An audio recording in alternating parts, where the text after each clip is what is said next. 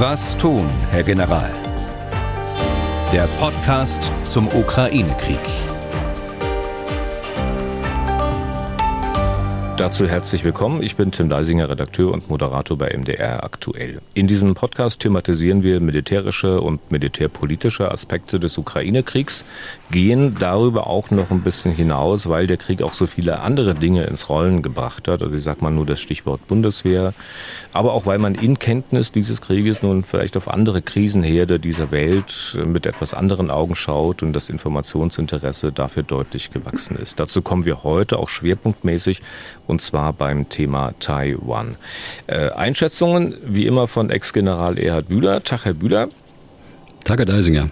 Und weil wir uns, äh, wie gesagt, intensiver mit der Krise um Taiwan beschäftigen, haben wir uns einen Experten für die Region dazugeholt, nämlich den früheren Botschafter Dr. Gerhard Sabatil.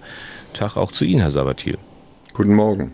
Wer Sie genau sind und warum wir genau Sie heute eingeladen haben, dazu kommen wir nachher wir lassen Sie erstmal ein bisschen durchschnaufen, besprechen schnell die aktuelle Lage in der Ukraine, obwohl eine Frage kann ich Ihnen ja zu Beginn gleich stellen, weil Sie mal Diplomat waren, wenn auch jetzt nicht in Moskau oder Kiew, aber man informiert sich ja und hat sicher auch ein besonderes Gespür für die Lage der Dinge. Wie schauen Sie denn auf diesen Krieg? Wir hören ja immer wieder die Mahnung, es wird nicht genug verhandelt, ähm, man muss eine diplomatische Lösung finden. Was ist Ihr Eindruck? Ist es nach sechs Monaten Krieg, ist es ja fast, ne? Äh, jetzt Zeit, die Parteien an den Verhandlungstisch auch zu drängen? Drängen ist, glaube ich, genau das, was wir von außen gar nicht können. Wir können vielleicht die Ukraine drängen, aber wenn wir Russland nicht drängen können, äh, ist das ja schon eine einseitige und äh, Schwächung äh, des von uns Bedrängten. Also der Wunsch nach Verhandlungen muss gleichzeitig von beiden kommen, weil der, der zuerst blinkt, wird dann fast äh, ganz automatisch als der Schwächere angesehen. Und wenn Sie hören, was Herr Putin gestern wieder äh, gesagt hat, äh, dann sehe ich nicht, äh, wo man im Moment äh, Verhandlungen äh, starten kann. Okay. Ähm, kommen wir sicher im Laufe des Podcasts auch noch äh, dazu. Wir schauen aber zunächst mal äh, auf die aktuelle Lage. Es wird ja aktuell immer noch gekämpft. Herr Bühler, welche Entwicklungen stellen Sie seit letzten Freitag, seit unserem letzten Podcast fest? Ja, es wird äh, immer noch in dem, im Donbass heftig gekämpft und zwar im Südbereich des Donbass, also um die Stadt Bakhmut. Äh, insbesondere äh, im Norden ist die Lage äh, weitgehend unverändert. Das heißt, die Russen versuchen, ihre Versorgungslinien dort zu schützen. Ähm, zeitweise gibt es einzelne Gegenstöße, Gegenangriffe der, der Ukraine und einzelne Vorstöße der, der Russen, aber für das Gesamtbild hat das keine Bedeutung eigentlich. Und äh, im Süden ist die Lage unverändert. Dort wird ganz offensichtlich die, werden die Voraussetzungen geschaffen, die Russen zurückzudrängen in eine Art äh, Großoffensive. Also erstens mit, ähm, mit dem Kampf gegen die Logistik, zweitens mit dem Kampf gegen die, äh, die Luftabwehr äh, der Russen. Äh, drittens mit dem Kampf gegen die Versorgungslinien, insbesondere die Brücken. Äh, sie ist ja gestern wieder angegriffen worden, die leistungsfähige Brücke bei Cherson, äh, ohne sie vollkommen zu zerstören. Man braucht sie ja hinterher wieder. Also das sind ähm, alles Parameter, die ich in, als Vorbereitung sehe für ein Herausdrängen der Russen. Und auf mhm. der anderen Seite äh, müssen die Russen darauf reagieren und sie reagieren auch mit großen Truppenverschiebungen, äh, die äh, über Russland, über die Krim, das sind weite Wege, dann in die Südukraine führen. Und äh, das kostet auch die Russen sehr viel Zeit, äh, dies zu machen. Also insofern ist das, das Lagebild äh, seit letzten Freitag unverändert. Das US-Institut für Kriegsstudien, also das Institute for the Study of War, hält es für möglich, dass die Russen eine Ablenkungsoffensive, so haben sie es in etwa formuliert, im Donbass starten wollen. Also sozusagen, um die Ukraine mit Material und Personal wieder in den Donbass zur Verteidigung zu locken, vom Süden abzuziehen. Äh, sehen Sie das ähnlich? Sehen Sie dafür Anzeichen? Es gibt die gesamte Front entlang äh, sehr starkes Artilleriefeuer, auch ähm, äh, äh, Luftangriffe, es gibt Raketenangriffe. Es ist nicht so, dass da, dass da alles still ist. Das dient dazu, die, die Ukraine zu binden in den Räumen, sodass sie sich nicht in andere Räume bewegen können. Das ist wohl die Absicht daraus. Ob, das, ob man das eine Ablenkungsoffensive nennen kann, glaube ich nicht. Es gibt tatsächlich im, im Süden Donetsk, im Raum Bachmund, ähm, äh, starke Zusammenziehung von Kräften, verhältnismäßig starke Zusammenziehung und äh, Angriffe Richtung Nordwesten entlang eben dieser Achse, dieser, dieser äh, Autobahnachse. Die, das äh, dient dazu, die Erfolge, die sie jetzt hatten in den letzten Wochen dort, äh, zwar geringe Folge, aber immerhin äh, zehn Kilometer etwa im Raum Bachmund äh, die letzten Wochen, äh, da diese, diese Gewinne auszunutzen und den Schwung aufrechtzuerhalten. Also hier belässt man noch ein, ein starkes Truppenkontingent und verlegt sie eben nicht nach Süden. Hm. Okay, dann schauen wir mal noch in Richtung Süden, speziell in das Gebiet um Cherson. Äh, dort, so hieß es jetzt, hätten sich die russischen Kommandeure von der Flussseite, auf der die Stadt, auf der Cherson liegt, auf die andere Seite zurückgezogen. Nun ist aber Cherson nach wie vor in der Hand der Russen. Kann man daraus irgendwelche Rückschlüsse auf die aktuellen Entwicklungen ziehen? Na, man kann auf jeden Fall sagen, dass die, die Truppenteile, die westlich des Dnieper stehen, in einer ganz schwierigen Situation sind. Äh, sie haben, äh, sie sind angewiesen ja auf Versorgung und dadurch, dass die Brücken nicht mehr leistungsfähig sind und die Vorräte über Fähren über den Dnieper gebracht werden müssen, äh, haben sie Versorgungsmängel, ganz, ganz einschneidende sogar, auch gerade bei, bei schwerer Munition, bei Artilleriemunition. Und äh, dass sich nun nicht nur die Kommandeure mit ihren Gefechtsständen äh, offenbar zurückziehen auf die Ostseite, äh, sondern auch die, die Offiziellen des Besatzungsregimes, das man dort eingerichtet hat in Kherson, das zeigt schon, äh, wie ernst die Russen die Lage nehmen. Und ähm, deshalb äh, ist ja gerade der, der Versuch, ähm, äh, starke Kräfte aus dem Raum Donetsk äh, und auch aus Kharkiv heranzuführen. Aber das dauert eben Zeit, äh, wie ich es gerade schon sagte, wenn man die nicht äh, über äh, entlang der Front praktisch bewegen kann, sondern aus dem Raum äh, Kharkiv über Russland, über die Krim dann erst in die Südukraine bringen kann und vom Donetsk, aus dem Raum Donetsk äh, genau das Gleiche. Hm. Äh, kurz noch ein paar Dinge als Nachtrag beziehungsweise Fragen zu Dingen, die vielleicht noch irgendwie unklar erscheinen. Zunächst mal dieser russische Flugplatz auf der Krim. Äh, darüber haben wir beim letzten Mal gesprochen, darüber, dass es wahrscheinlich erscheint, dass die Ukraine den Stützpunkt mit eigenen neuen Langstreckensystemen angegriffen hat. Gibt es dazu irgendwelche neuen Informationen in den vergangenen Tagen? Also ich weiß äh, nach wie vor nicht, ob das definitiv ist, dass es neue Langstreckensysteme sind. Es kann sein, äh, dass es dort eine, eine Vorserie gibt, einer, einer Weiterentwicklung einer Kurzstreckenrakete, die in wenigen Stückzahlen zur Verfügung steht. Es kann aber auch sein, äh, dass es äh, Schiffsflugkörper sind, die von Land verschossen werden auf dem Flugplatz. Auch äh, das ist möglich. Also da, da weiß man einfach viel zu wenig und äh, die Ukrainer sagen nichts, ganz zu Recht. Äh, wollen sie offensichtlich die Russen in Unsicherheit äh, wiegen, äh, was denn tatsächlich äh, zu dem Angriff oder was tatsächlich für den Angriff genutzt worden ist. Auf der anderen Seite gibt es auch aus Moskau keine weiteren Informationen. Das heißt, es ist nach wie vor die alte Geschichte, dass hier äh, aus Fahrlässigkeit ein Brand entstanden ist, bei dem dann Munitionsbunker explodiert sind. Wesentlich ist, dass eine erhebliche Schwächung der, der äh, Schwarzmeerflotte denn äh, diese Flugzeuge und Hubschrauber, die dort zerstört worden sind, waren Bestandteil der Schwarzmeerflotte, also eine erhebliche Schwächung und deshalb auch eine erhebliche Schwächung, was ähm, die, die Luftverteidigungsfähigkeit insgesamt angeht. Und deshalb passt dieses, dieser Angriff eigentlich auch in das große operative Bild. Ja. darf ich äh, darf vielleicht nur kurz? Sabatil, ja. Weil zwischen dem Militärischen, was Sie besprechen, und der Verhandlungsfrage am Anfang liegt ja der Krieg der Worte. Also Sie sagten, die Ukrainer haben völlig recht, dass sie sich da gar nicht äußern. Äh, was ich gelesen habe, ist, dass Sie sagten, es sind niemals westliche Waffen. Die da äh, eingesetzt äh, würden. Ja, auch um bewusst äh, äh die Russen nicht im Unklaren zu lassen, sondern auch äh, den Westen nicht hineinzuziehen. Aber in diesem Krieg der Worte sind wir eben im Westen, in Deutschland, weiter auf der schwachen Seite. Äh, schauen Sie, wir haben, ich weiß nicht wie viele offene Briefe gehabt dieser selbsternannten deutschen Russland-Experten. Russland delektiert sich im Moment an unserer ganzen Energiediskussion.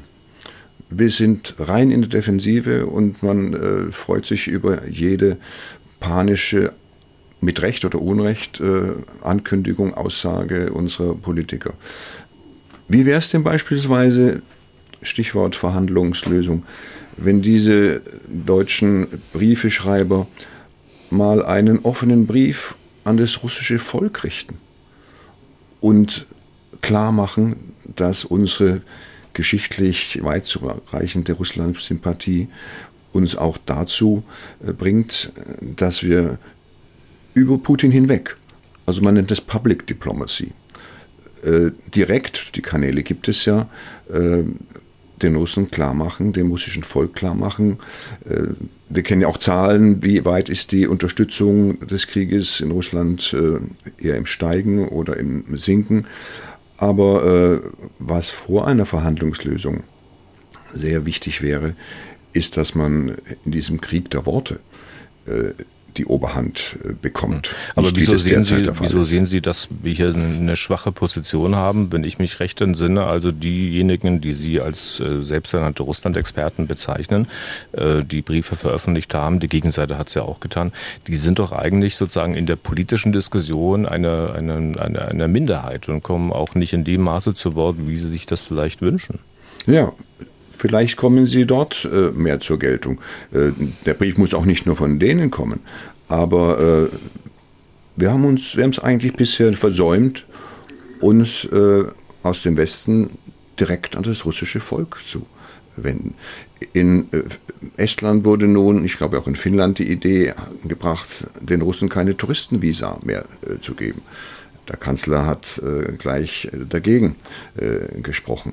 Äh, wir bieten natürlich aufgrund unserer freien Presse, Meinungsäußerung äh, den Russen permanent eine, ja, ein, ein äh, Freudentaumel, wenn sie sehen, wie wir uns nun mit der Gasumlage und dem Niedrigwasser im Rhein und allen Dingen äh, ganz klar in der Defensive äh, befinden, was die russische äh, Energiewaffe angeht. Also von daher müsste man sich eben überlegen, haben wir denn gar nichts in der Hand? Äh, lassen Sie doch, ja, auch von, von auch, auch journalistischer Seite, lassen Sie doch einen, einen, einen Brief an das russische Volk schreiben und sehen, wie man dort dann auch von offizieller Seite natürlich reagiert. Äh, das, ist Public Diplomacy, nicht? Nur denken als, als Stichwort. Denken Sie, dass so ein Brief was bewirken würde? Na, er wäre zumindest äh, in der Öffentlichkeit, in der Presse. Äh, Putin würde es sicher nicht erfreuen. es ist die Frage, wo die Initiative eben auch, auch immer liegt. Ne? manche Initiativen aus unserer Seite äh, haben ja auch zu wenig geführt. Aber man darf nichts unversucht lassen. Und wie gesagt, wenn Sie äh, sagen, wann kommt die Diplomatie ins Spiel, sage ich Ihnen, die Public Diplomacy des Westens ist äh, nach wie vor den russischen Aussagen ja, nehmen Sie gestern die Ankündigung von Putin wiederum, äh, was den Osten des Landes angeht, nicht gewachsen. Da könnte ich mir also vorstellen, äh, dass Deutschland speziell äh, eine, eine bessere Rolle spielen könnte, um eben diese Waagschale äh, des Krieges der Worte auch äh, etwas äh, zugunsten der Ukraine und Europas und des Westens zu bringen. Vielleicht nimmt Ihren Vorschlag jemand von unseren Hörerinnen und Hörern auf. Wir werden schauen. Es sind ja nicht wenige. Ich will zwei Dinge kurz noch mit Herrn Bühler äh, abhandeln, was die äh, Entwicklung des Krieges an sich betrifft, äh, bevor wir dann zum Schwerpunktthema kommen, äh, Krise um Taiwan. Äh, Herr Bühler, noch äh, eine kleine Unklarheit, Saporischia, äh, Russen, also das, äh, der Ort, wo das Atomkraftwerk ist, dieses größte Europas, Russen und Ukrainer werfen sich gegenseitig vor, dieses Kernkraftwerk anzugreifen. Was wissen Sie dazu? Also stimmen möglicherweise tatsächlich die Vorwürfe beider Seiten? Also wir wissen, dass die, die Russen das äh, Kernkraftwerk besetzt haben. Wir wissen, dass sie dort Stellungen eingerichtet haben für ihre Raketenwerfer, aus denen sie über den Dnepr äh, die Dörfer auf der anderen Seite äh, beschießen, die Stellungen der Ukraine auf der anderen Seite beschießen. Und alles andere wissen wir nicht, können wir nur einschätzen.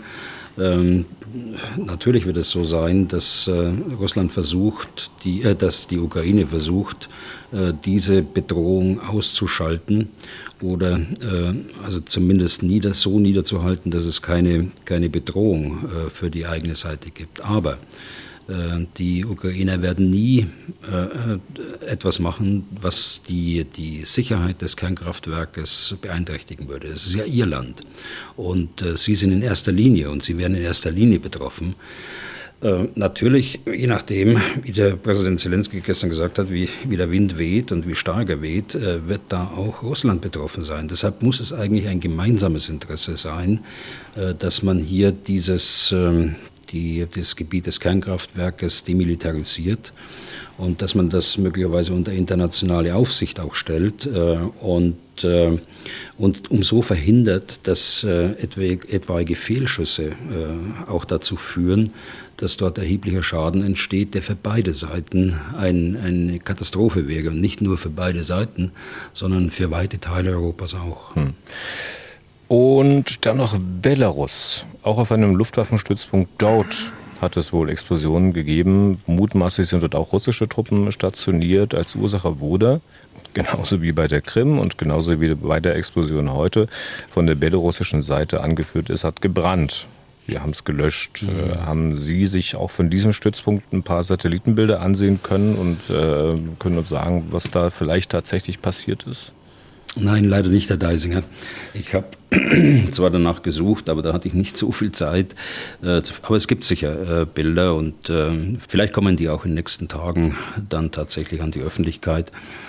Das hatten wir aber schon häufiger in Belarus.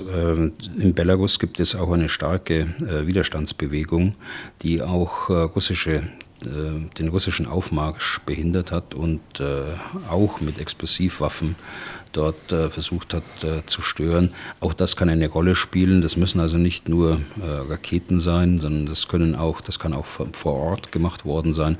Also all das wissen wir auch noch nicht. Äh, insofern äh, kann ich da äh, nichts im Einzelnen sagen. Okay. Dann kommen wir mal zu unserem Schwerpunktthema heute, Krise um Taiwan. Wir haben, Sie haben ihn schon gehört, einen Gast, äh, den Sie, Herr Bühler, sich gewünscht haben zu diesem Thema, nämlich Gerhard Sabatil, Botschafter AD. Herr Bühler, mögen Sie mal kurz sagen, wie Sie auf Herrn Sabatil gekommen sind? Ja, gerne. Also wir arbeiten von Zeit zu Zeit zusammen in einem äh, Think Tank, in, einer, ja, in einem Netzwerk, einer Denkfabrik praktisch, die sich mit europäischer Sicherheitsstrukturen, Sicherheitsarchitektur der Zukunft beschäftigt. Äh, unser Präsident ist der General AD Naumann und äh, in diesem Netzwerk sind 60, 70 äh, Leute äh, verbunden und äh, daher kennen wir uns und ich habe ihn kennengelernt eben als einen Experten für äh, Ostasien und für den Pazifikraum. Er war ja in europäischen in den europäischen Strukturen, im, im Auswärtigen Dienst zuletzt äh, Direktor für diesen Raum, war mehrfach äh, EU-Botschafter in, äh, ich glaube, äh, Herr Dr. Sabatil in Norwegen und in Island waren sie, in Deutschland hatten sie die, die Vertretung geführt. Also äh, da haben wir einen politischen Experten und einen Diplomaten, glaube ich, der da wesentlich mehr als ein Militär äh, über die politische mhm. und diplomatische Situation sagen kann. Und Herr Dr. Sabatil, Herr Bühler hat es angedeutet, Sie waren Botschafter, waren Botschafter auch in Fernost, viele Jahre im diplomatischen Dienst der Europäischen Union. Vielleicht können Sie mal kurz sagen, Sie waren nie Botschafter in Peking, Sie waren auch nie Botschafter in Taiwan. Wie ist denn Taiwan zu Ihrem, in Anführungszeichen, Leib- und Magenthema Thema geworden? Ich würde jetzt nicht sagen Leib- und Magenthema, aber China, dass er eigentlich kein Land, sondern ein Kontinent ist. Also wir können China nicht mit äh, Deutschland oder irgendeinem europäischen Land äh, vergleichen. Ein Imperium, ja, äh, wie Russland, wie die Vereinigten Staaten, lässt einen nicht los, wenn man sich einmal damit beschäftigt hat. Es ist äh, wahrscheinlich das äh, komplexeste Land der Welt von der Länge der Geschichte, von der chinesischen Hochkultur, die ja alles in den Schatten stellt und ja seit 4000 Jahren äh, als einzige permanent überlegt hat. Ich war zum ersten Mal in äh, der Volksrepublik China 1979 und in Taiwan 1985. Ja, und ich war dann für die ganze Region zuständig. Also äh, von der Mongolei äh, bis äh, in, die, in den Pazifik hinein, die ja, äh, Inseln und äh, die Neuseeland, Australien. Also Taiwan war nur ein kleiner Teil meiner Zuständigkeit, aber China war natürlich ein großer Teil. Ich habe äh, die Menschenrechtsdialoge mit China und mit Taiwan äh, geführt, äh, mehrere Jahre. Ich war der einzige äh, europäische äh, Unterhändler in den letzten zehn Jahren, es war 2015, in Nordkorea. Also die ganze Region ist mir äh, durchaus äh, vertraut. Äh, Korea sicher noch mehr als Taiwan, aber wie gesagt, alles hängt ja auch sehr zusammen und äh, das muss man eben alles in Betracht ziehen, wenn man sich äh, heute äh, aus dem fernen Westen mit dieser äh, Krisenregion beschäftigt. Ja, kleiner Einschub, weil wir so ein paar Hintergrundgeräusche hören. Ähm, Herr Sabatil ist vom RBB zugeschaltet aus Berlin und Herr Bühler, äh, weil er dort Urlaub macht äh, vom Balkan. Offenbar wird in dem Haus, in dem Sie gerade sind, da ein bisschen gehämmert und gepocht.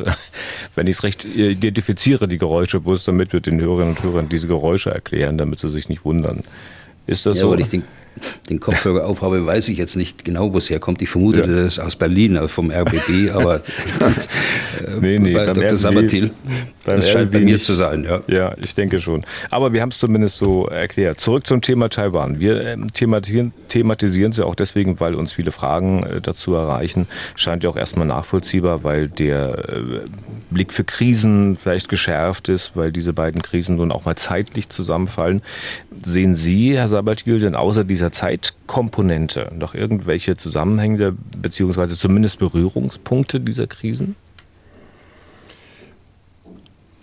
Es geht in, in beiden Themen natürlich um die Souveränität und die Staatlichkeit dieser äh, Länder. Aber das ist auch schon alles.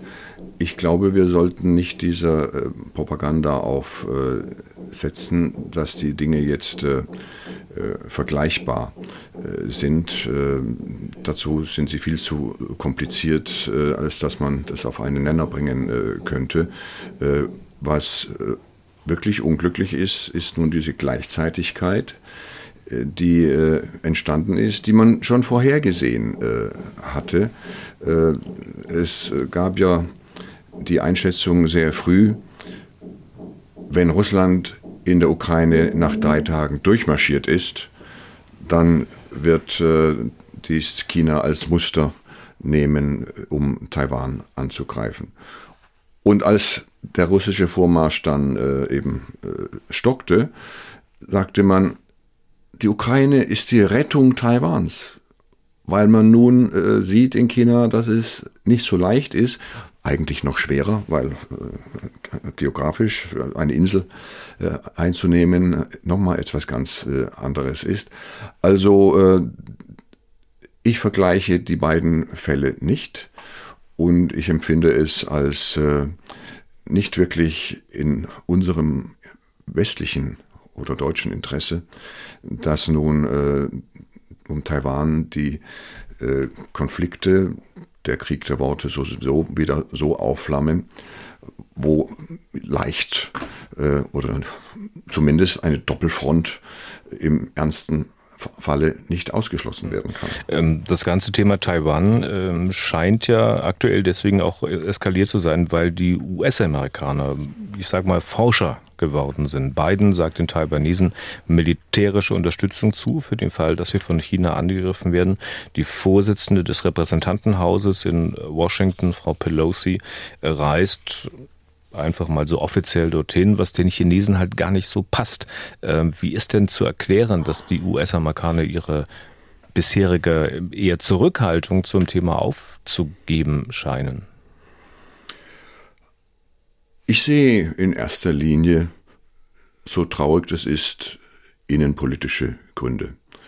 Äh, wir haben äh, Kongresswahlen, wir haben einen äh, Präsidenten, der darum kämpft, dass die Mehrheit seiner Partei in den Kongresswahlen äh, ja, vielleicht nicht nur nicht gewinnt, sondern nicht zu schlecht ausschaut.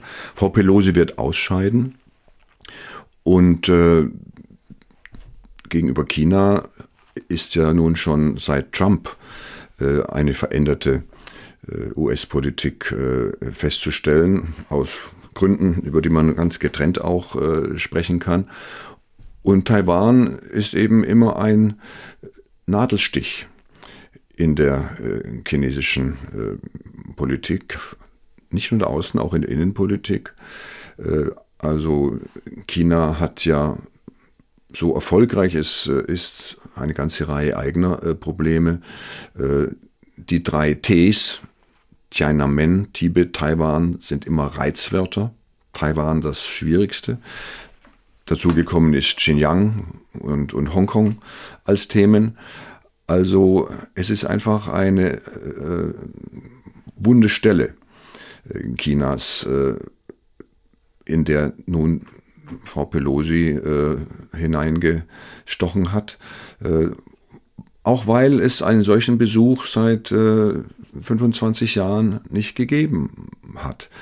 Hätte man damals als äh, Newt Gingrich, äh, der Speaker äh, äh der Republikaner in der Clinton-Zeit, als er damals nach Taiwan fuhr, kam er aus China über Japan. Also es war diplomatisch äh, sehr viel besser eingefädelt als dieser äh, ja, Überraschungs-, aber doch äh, halb angekündigte Besuch äh, der Speakerin. Äh, Biden hat dann selbst gesagt, dass er das gar nicht so sehr äh, schätze. Also es zeigt eben auch nochmal, was für die Chines Chinesen unverständlich ist, wie die Gewaltenteilung in den USA dann aber auch sowas nicht äh, verhindern kann. Also äh, ob, ob der Besuch als Ganzes richtig oder falsch war, lässt sich aus vielerlei Sicht völkerrechtlicher, politischer, äh, sicher auch militärpolitischer Sicht äh, beurteilen. Aber es ist ich ja denke, er kommt hm. sicher zur Unzeit. Ich denke, äh, äh, der Besuch hat den Taiwanesen einen Bärendienst erwiesen. Er hat Taiwan nicht gestärkt, sondern hat äh, eine neue Situation äh, geschaffen, bei der sich äh, China nun äh, ja, ermächtigt fühlt, dass es auch seine Gegenreaktionen äh, weiter fortführt. Aber es ist ja nicht nur Frau Pelosi, es war ja im Vorfeld auch Herr Biden, der ja verkündet hat, dass die USA den Taiwanesen militärisch zur Seite stehen wollen oder würden. Und nun wird sich manch einer vielleicht fragen, wieso eigentlich? Also wieso wollen die USA Taiwan zur Seite stehen, einem Land, das sie selbst gar nicht anerkannt haben. Äh, wieso wollen die äh, Taiwan äh, helfen gegen die Atommacht China? Und bei der Ukraine ist man sehr zurückhaltend, weit weniger forsch, obgleich die angegriffene Ukraine ganz offiziell natürlich ein eigener unabhängiger Staat ist, auch anerkannter Staat. Könnten wir vorstellen, dass das manchem durch den Kopf geht? Also nochmal, ich vergleiche die beiden äh, in keinster Weise. Äh, Sie sagen, die USA haben Taiwan nicht anerkannt. Äh, man muss wissen, äh, die USA haben Taiwan aberkannt. Ja? Die USA haben 1979 äh, ihre diplomatischen Beziehungen mit Taiwan äh, beendet. Äh, Taiwan und da muss man tief in die Geschichte äh, eintreten. Taiwan war Gründungsmitglied der Vereinten Nationen als Republik von China. Taiwan äh, saß permanent im Sicherheitsrat bis 1971. Äh, die USA haben aus übergeordneten Gründen auf dem Höhepunkt des Kalten Krieges, es ging um äh, die äh, mögliche Allianz zwischen China und Russland. Es war zu Zeiten des Vietnamkrieges. Moskau und China hatten Grenzkonflikte. Und da hat Nixon die Karte gespielt äh, gegen Moskau, auch um äh, von den Chinesen vielleicht Rückendeckung äh, für Verhandlungen in Vietnam zu erreichen. Und äh, man hat Taiwan fallen gelassen. Taiwan ist dann verärgert, selbst was heute als großer Fehler natürlich angesehen wird, aus der UNO ausgetreten. Man kann ein Land nicht so einfach aus der UN ausschließen. Aber es wurde eben äh, aus dem Sicherheitsrat äh, entfernt und dann hatten die Vereinigten Staaten ihre Alliierten nicht mehr zusammen, um äh, Taiwan dann so zu, zu, bedrängen, dass sie selbst äh, eine Abstimmung dann, äh, die zu ihren Lasten ausgegangen war, nicht als äh, rechtmäßig anerkannt haben und gesagt haben, wir treten aus der UN aus. Die Vereinigten Staaten haben weiter bis 1979 diplomatische Beziehungen mit Taiwan äh, gehabt. Ja, und Taiwan ist eine der blühenden Demokratien im Ostasien, neben Japan, neben äh, Südkorea, geopolitisch deshalb von größtem Interesse. Die USA sind ja auch eine pazifische Macht und äh, Handelswege führen durch die Taiwan Street. Äh, Taiwan ist geopolitisch zur Inselkette, zur ersten Inselkette vor China gehörend, äh, von überragender strategischer Bedeutung, auch für Japan, auch für Südkorea. Auch diese Länder haben sehr enge wirtschaftliche Beziehungen mit äh, äh, Taiwan, wie auch die Vereinigten Staaten, wie auch Deutschland. Taiwan mit seinen 24 Millionen Einwohnern gehört zu den 20 größten Handelspartnern Deutschlands und der Vereinigten Staaten. Und Taiwan ist die führende Halbleitermacht der Welt. Äh, mehr als 50 Prozent der Halbleiter der Welt, mehr als 90 Prozent der besten Sub-5 Nano-Chips kommen aus Taiwan. Also den Chinesen, den Amerikanern geht es äh, vielleicht gar nicht so sehr um äh, Taiwan als Ganzes. Es geht ihnen sehr stark um TSMC, also die Taiwanese Semiconductor Manufacturing Company, die äh, so entscheidend wichtig ist für so viele Güter des täglichen Bedarfs äh, Sie wissen, die iPhones werden von der chinesischen, von der taiwanesischen Firma Foxconn produziert. In der Volksrepublik. Also die Verflechtungen sind sehr eng, dass die Vereinigten Staaten natürlich auch und auch Europa ohne diese Verflechtungen wirtschaftlich noch weitere Krisen auslösen würden. Von daher will man Taiwan stärken, dass es äh, in diesem Puzzle äh, der Weltpolitik, die eben auch sehr stark weltwirtschaftlich ist, nicht untergeht. Äh, Herr Bühler, wir haben Sie jetzt gerade ein bisschen runtergeregelt, weil offenbar bei Ihnen dann doch ein bisschen renoviert wird, aber trotzdem die Frage an Sie, äh, auch wenn da ein paar Geräusche jetzt im Hintergrund sind, ähm, dieses Thema Taiwan, Sie waren NATO-General, spielt das auf politischer NATO-Ebene in Diskussionen eine Rolle, auf militärischer Ebene oder ist das einzig und allein, äh, wenn es da um Militärpolitik geht und um militärische Dinge, eine Sache, die die US-Amerikaner beschäftigt? Nein, es spielt in der militärischen Kommandostruktur keine Rolle. Äh, er spielt äh, politisch in der, in der NATO insofern eine Rolle, dass äh, das Thema China zum ersten Mal in dem strategischen Konzept in diesem Jahr, wie Sie wissen, aufgenommen worden ist. Aber es ist insgesamt eine, eine Frage der NATO-Nationen. Es ist weniger eine Frage der Organisation, sondern der Interessen der einzelnen Nationen. Und dann sind die natürlich erstmal politisch äh, Unterstützung, also der Nationen in diesem äh, Raum in Ostasien, Südostasien, die unsere Werte teilen, Demokratie, Freiheit, Rechtsstaatlichkeit und so weiter. Es sind wirtschaftliche äh, Fragen, wirtschaftliche Interessen, wie Dr. Sabatil gerade angesprochen hat. Aber natürlich ist man sich über die geostrategische Lage äh, von Taiwan und anderer Staaten im Raum, die sich durch den massiven militärischen Ausbau äh, in China bedroht fühlen, durchaus im Klaren. Hm. Ähm, ist das eigentlich so, Herr Sabatil, dass sich beide Seiten, also ich rede jetzt von äh, Taiwan und äh, Festland China, äh, als die einzig wahren Chinesen ansehen, mal flapsig formuliert und damit als den einzig rechtmäßigen chinesischen Staat, immerhin nennt sich ja Taiwan offiziell auch Republik China?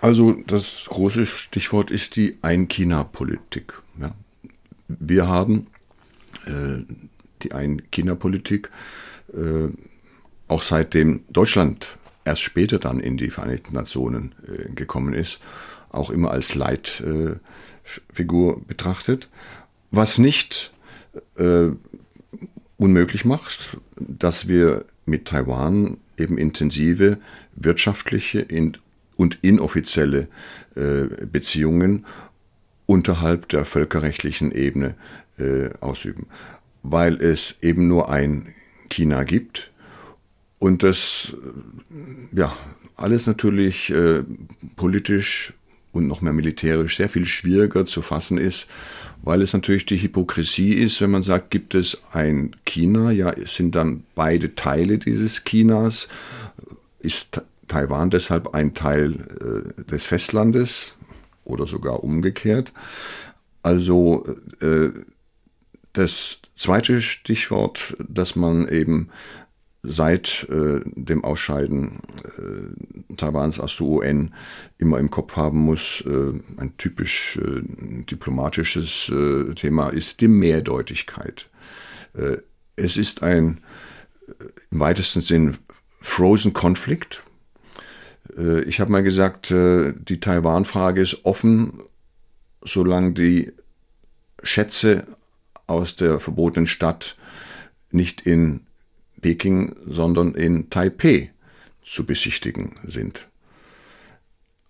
Und diese Mehrdeutigkeit heute äh, hat all den wirtschaftlichen Aufschwung beider hat die intensiven wirtschaftlichen Beziehungen zwischen Taiwan und der Volksrepublik äh, ermöglicht und äh, hat äh, ja Taiwan hat 40 äh, Prozent seines seiner Ausfuhren, über 70 Prozent seiner Auslandsinvestitionen in China. Es gibt wöchentlich 400 äh, Flüge vor Corona äh, zwischen den beiden. Und immer dann, wenn äh, in Taiwan, das ja auch seit 1987 eine äh, gefestigte Demokratie ist, äh, ein Regierungswechsel äh, weg von der Kuomintang zur DPP stattfindet, dann werden die äh, Beziehungen frostiger, weil auch in Taiwan die Frage äh, von Wiedervereinigung von äh, einem China äh, durchaus kontrovers diskutiert wird. Es gibt einen Gegensatz zwischen alt und, und jung äh, teilweise. Also das hat mit der Geschichte äh, zu tun. Äh, ich muss ganz kurz sagen, Taiwan war äh, zwischen 1590 und 1661 Portugiesisch, Spanisch und Niederländisch. Dann wurde es Chinesisch, bis es 1895 an Japan fiel. Die große Zeit der Modernisierung äh, war unter japanischer Herrschaft bis zur Niederlage Japans 1945, in dem sich dann äh, Churchill, Roosevelt und Chiang Kai-shek niemand aus der äh, Volksrepublik, äh, die es damals noch nicht gab, geeinigt haben, dass äh, es ein China gibt und dass Taiwan die Insel wieder zur Mainland, zur Republik China gehören soll. Als es die Republik China gab, nach dem Ende des Kaiserreichs, war also Taiwan gar nicht Teil der äh, Republik äh, von China 1912 äh, und ist heute das Gebiet, das sich als letztes eben noch Republik von China im Gegensatz zur Volksrepublik China äh, bezeichnet.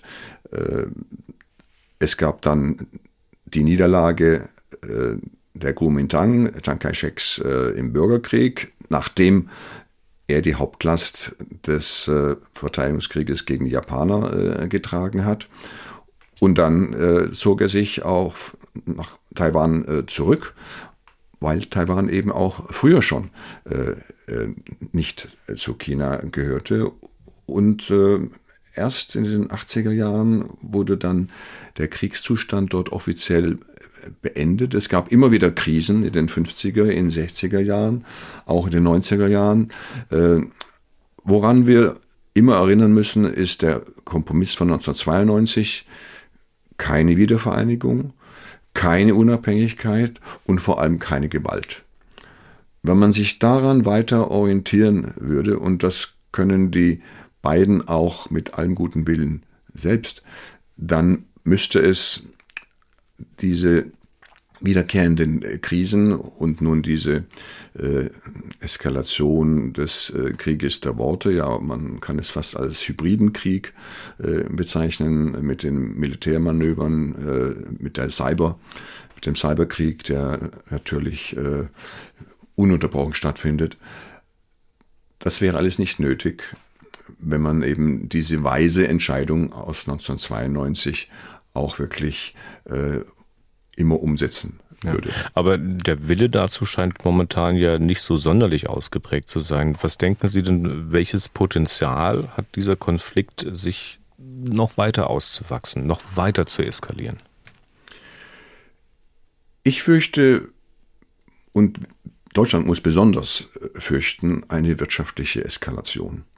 Äh, ich hatte ja schon äh, darauf hingewiesen, wie unsere Lieferketten noch mehr belastet würden und viel komplexer sind, wenn Taiwan ausfallen würde, dann auch China ausfallen würde, wie die Handelswege dort auch betroffen sein würden, wenn auch ohne Krieg China mit seinen äh, Blockaden, mit seinen äh, Manövern äh, weiter fortfährt, wozu es eben man muss es so äh, sagen, durch den Besuch der Speakerin äh, ja, äh, ermutigt wurde.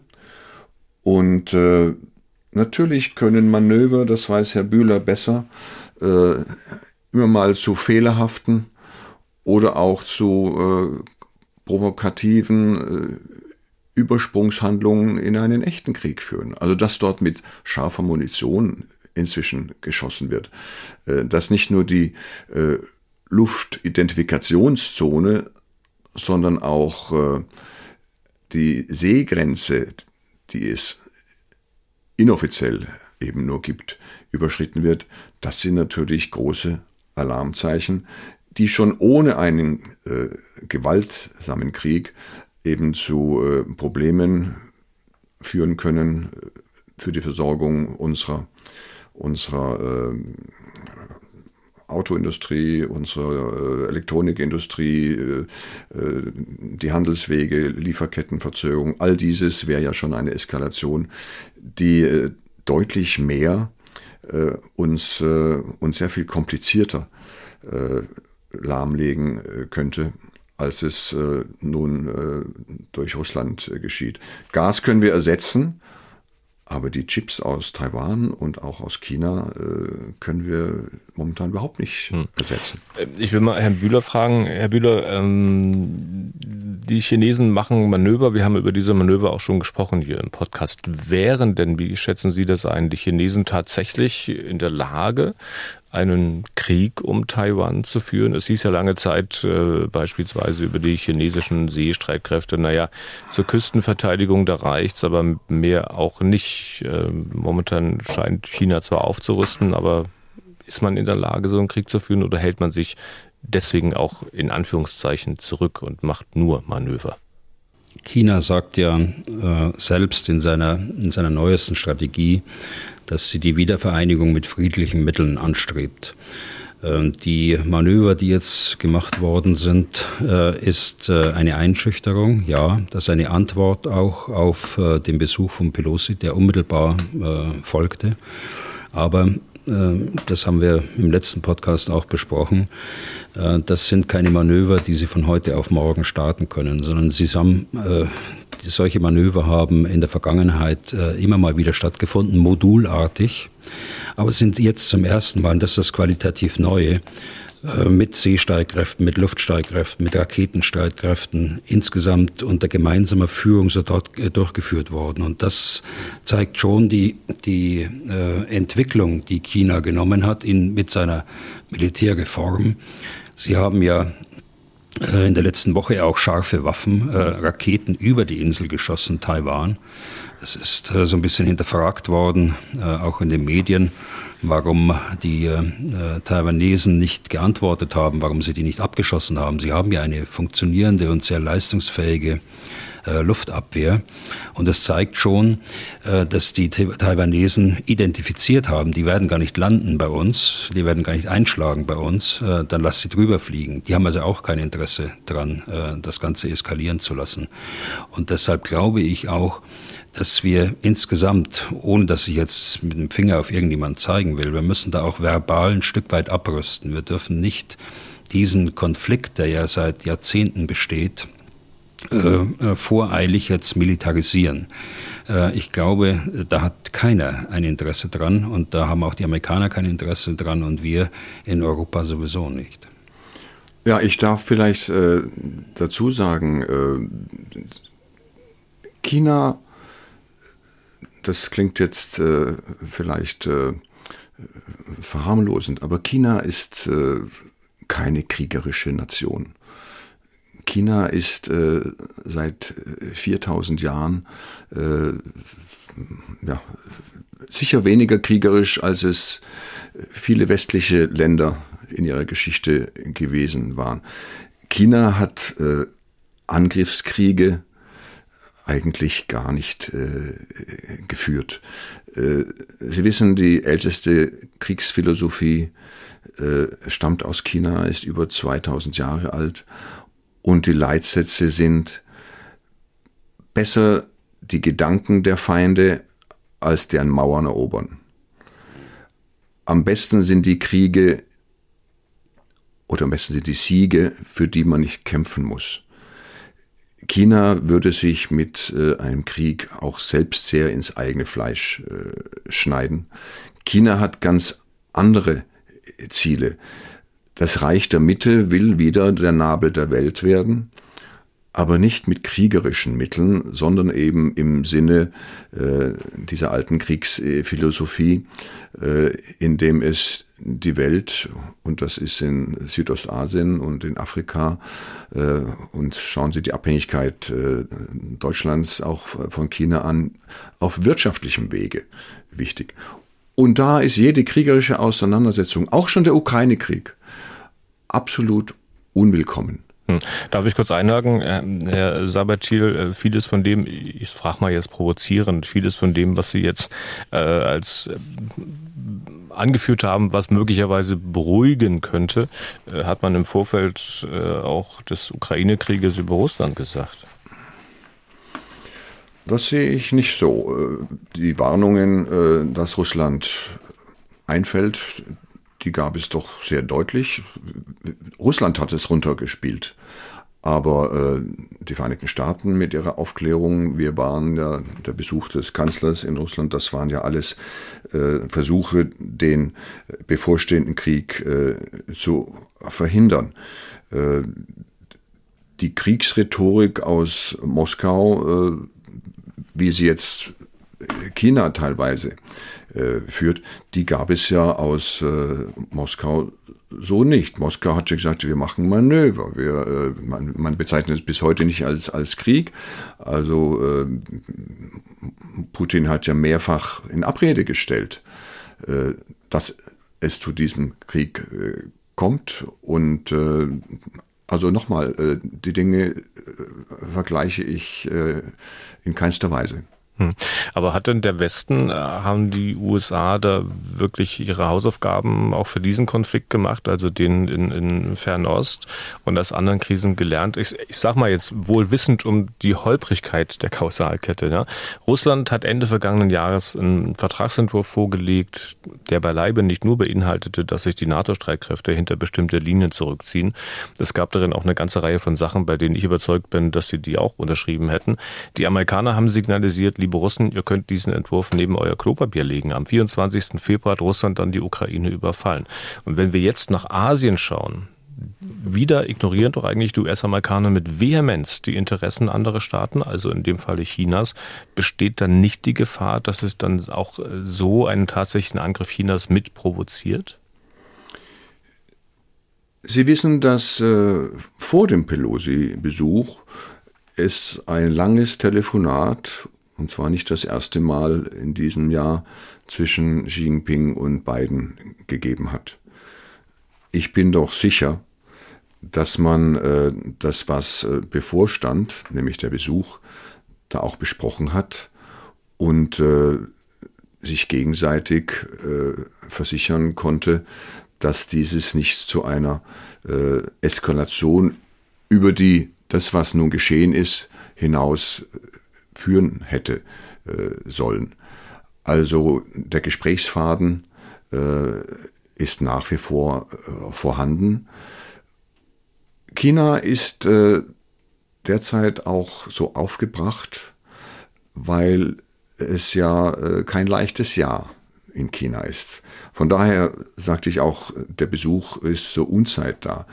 Nicht nur wegen dem Ukraine-Krieg, sondern weil Xi Jinping im Oktober als Parteivorsitzender wiedergewählt werden will, um dann seine Präsidentschaft weiter über die normalen zehn Jahre, wahrscheinlich lebenslang, ausüben zu wollen. Äh, China wurde äh, durch die Corona-Krise äh, jetzt erst wirklich getroffen mit der Schließung von Shanghai seit dem Frühjahr was erhebliche wirtschaftliche Probleme, Wachstumsschwäche ausgelöst hat.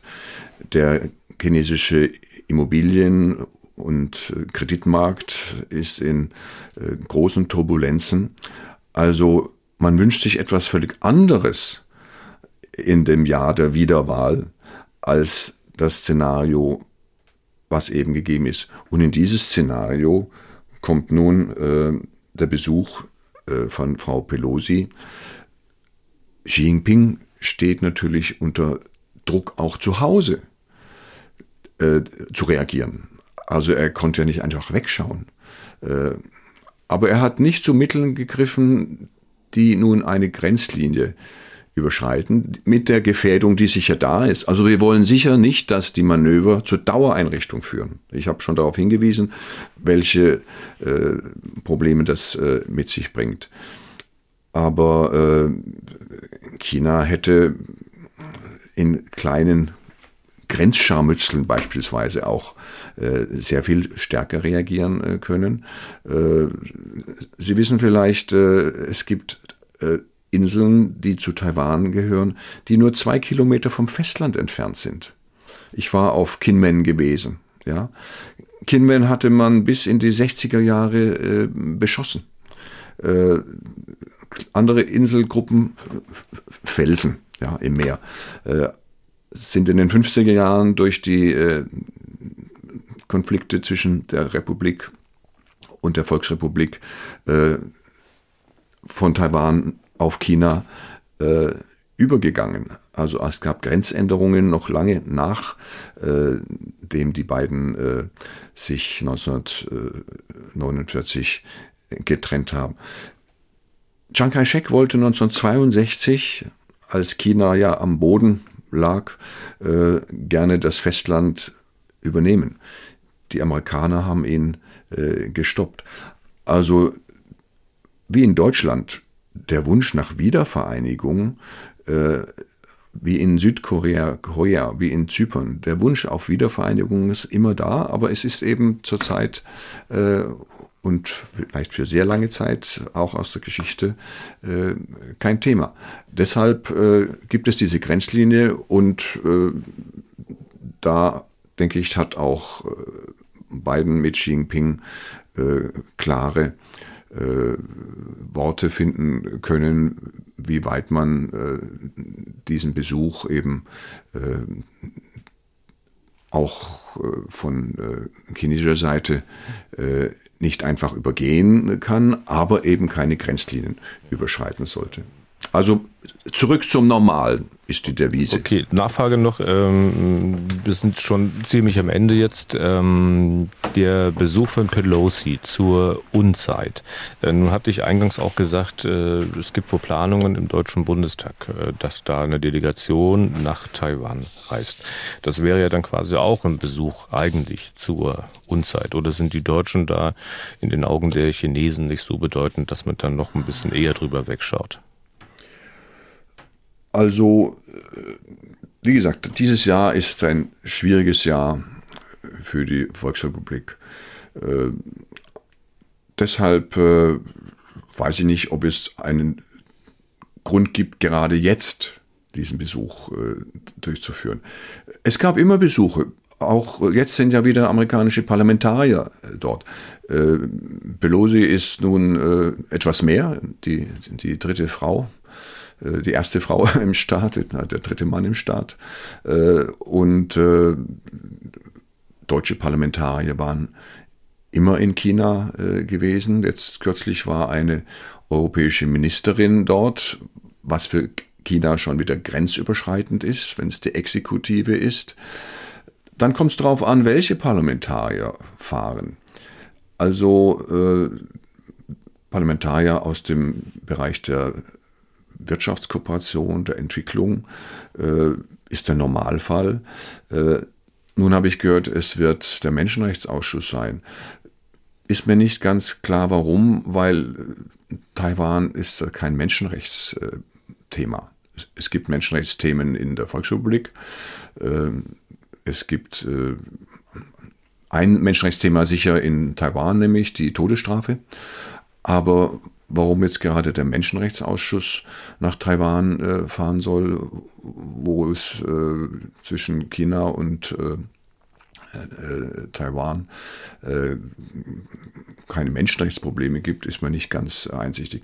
Aber Sie haben recht, äh, Deutschland ist im Gewicht sicher nicht gleichbedeutend, aber Deutschland ist von China andererseits noch sehr viel abhängiger als die Vereinigten Staaten.